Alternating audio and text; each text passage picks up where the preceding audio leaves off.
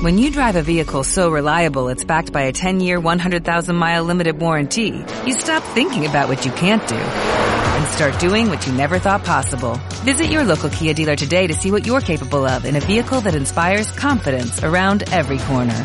Kia, movement that inspires. Call 800-3334-KIA for details. Always drive safely. Limited inventory available. Warranties include 10-year 100,000-mile powertrain and 5-year 60,000-mile basic. Warranties are limited. See retailer for details. Querida familia, el Señor esté con ustedes. Estad alegres y contentos, porque vuestra recompensa será grande en el cielo. Les anuncio el Santo Evangelio según San Mateo. En aquel tiempo, al ver Jesús el gentío, subió a la montaña, se sentó y se acercaron sus discípulos y él se puso a hablar enseñándoles. Dichosos los pobres en el espíritu, porque de ellos es el reino de los cielos. Dichosos los que lloran, porque ellos serán consolados. Dichosos los sufridos, porque ellos heredarán la tierra. Dichosos los que tienen hambre y sed de la justicia, porque ellos quedarán saciados. Dichosos los misericordiosos, porque ellos alcanzarán la misericordia. Dichosos los limpios de corazón, porque ellos verán a Dios. Dichosos los que trabajan por la paz, porque ellos se llamarán los hijos de Dios. Dichosos los perseguidos por causa de la justicia, porque de ellos es el reino de los cielos. Dichosos vosotros cuando os insulten y os persigan y os calumnien de cualquier modo por mi causa Estad alegres y contentos, porque vuestra recompensa será grande en el cielo, que de la misma manera persiguieron a los profetas anteriores a vosotros. Palabra del Señor. Por las palabras del Santo Evangelio sean perdonados nuestros pecados. que nos bendiga el Señor al inicio de esta décima semana del tiempo ordinario. Habitualmente se identifica este tiempo en la liturgia de la iglesia con el color verde. Y entonces también la referencia como al sentido de la esperanza. Cuando en algún momento he expresado que lo que celebramos en, Pentecostés no fue, sino que es, ya hace dos semanas atrás más o menos, esa acción del Espíritu Santo la hemos de sentir precisamente en el aquí y en el ahora para ir comprendiendo nuestro camino espiritual durante la sucesión de estas semanas hasta que llegue la última semana del mes de noviembre, donde se recoge todo en la fiesta que se centra en Cristo como sumo Señor de todo. Hoy nos inicia la liturgia con el texto de la segunda carta del apóstol San Pablo a los Corintios. ¿En qué contexto escribe el apóstol esta carta? Corinto es un puerto y ya sabrán ustedes que los lugares donde pues llega el comercio, el turismo, pues ahí hay gran movención de economía y por ahí entra todo lo bueno y todo lo malo. Entonces, Corinto es un lugar donde el apóstol Pablo está tratando de evangelizar una en una situación completamente difícil, compleja, ¿cierto? hay cantidad de problemas, como pudiésemos decirlo, cantidad de problemas sociales como los que tenemos hoy en día y siga sumando dificultades. Y es muy iluminado el apóstol Pablo porque en medio de ese ambiente donde no huele nada bueno, ¿cierto? Donde el ambiente es completamente indiferente a lo religioso, a lo espiritual, el apóstol empieza a escribirle a la comunidad que empieza a evangelizar allí. Y por eso escribe, Dios nos alienta hasta el punto de poder nosotros alentar a los demás en la lucha. Corinto vive un gran caos. Si lo pudiésemos comparar a lo que se dice de Sodoma y Gomorra, es algo similar. Y si lo podemos comparar a cualquier situación caótica que el mundo en cualquier lugar de la tierra esté viviendo, es parecido a ello.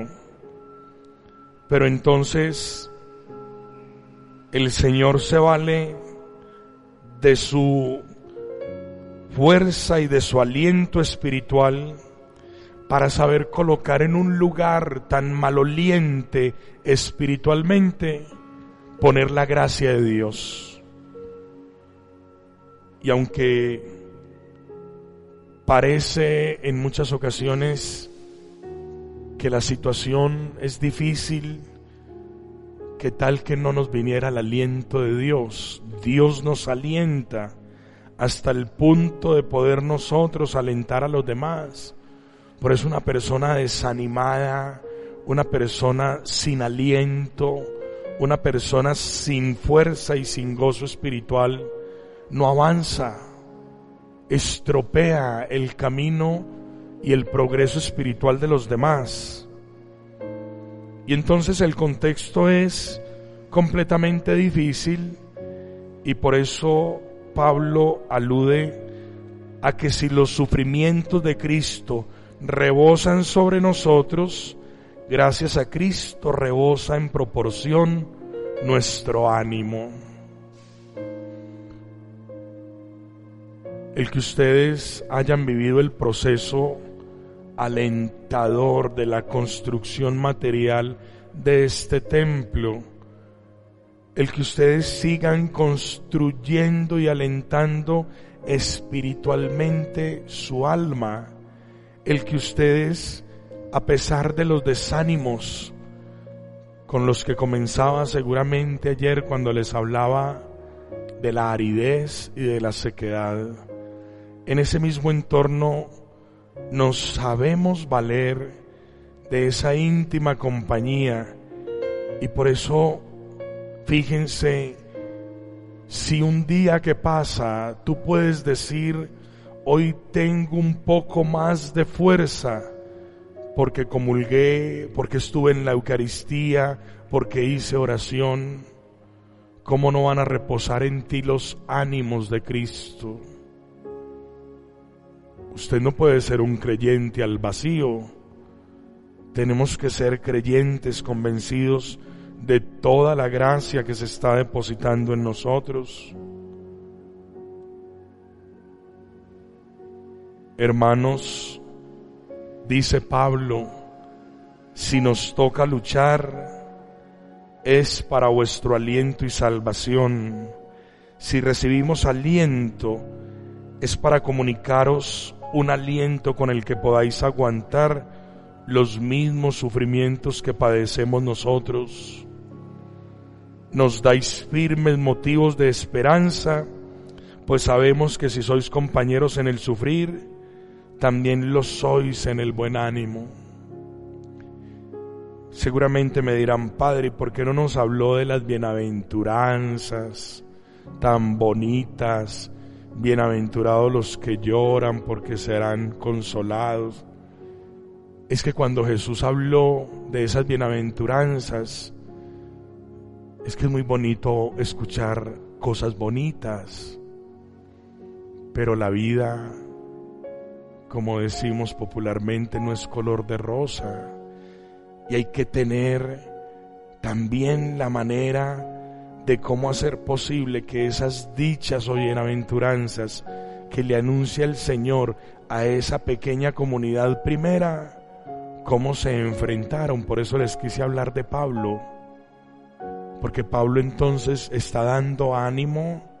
Las bienaventuranzas son un ánimo que Cristo le da a su comunidad de discípulos, pero la realidad está ejecutándose ya en campo, en Corinto, donde no hay dicha, donde todo es consumo, donde todo es prostitución, donde todo es perdición. Se inventó el verbo corintear como para decir yo con mi vida puedo hacer lo que me da la gana. Dios, ¿para qué? Comamos y vamos que mañana moriremos.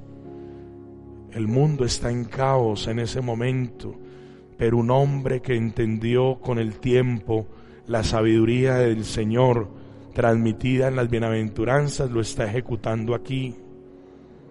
Que la gracia que el Señor deposita en nosotros la sepamos sacar en tiempos fuertes. Aquí hemos estado comprendiendo estas batallas de la vida. Desde el 19 de marzo del 2020, siempre he entendido que ser sacerdote es para dar esperanza y no para desesperarme ni desesperanzar. Tenemos entonces que darnos aliento, porque Él nos alienta en nuestras luchas. Y finalmente, pues obvio que todo esto está en un contexto de persecución, porque se trata de hablar de un lenguaje diferente. Allá en Corinto están hablando de negocios, de todo el mundo eh, para la época de tráfico, de influencias y de perdiciones. Cuando uno quiere poner a Dios, eso genera impacto. Porque entonces empiezan a limpiarse las conciencias, empieza el Espíritu a obrar y donde obra el Espíritu de Dios, pues tiene que haber un gran revolcón y lo que se revuelca y zarandea mi Dios es para bien porque Dios no es un Dios de desorden ni de caos. Dios es un Dios organizado. Y por eso Pablo habla en esa comunidad que está empezando a fundamentar, que está en tremendo desorden.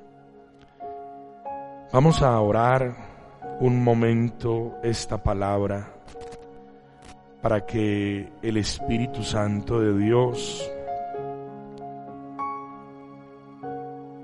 habite en el orden espiritual, en el orden del quehacer de nuestra vida y en medio del desorden y del caos externo, en medio de ese ruido, como sentíamos el impacto de la pólvora estridente que acaba de escucharse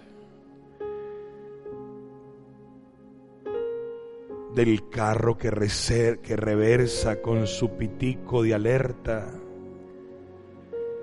en medio como de tantas situaciones duras, tremendas,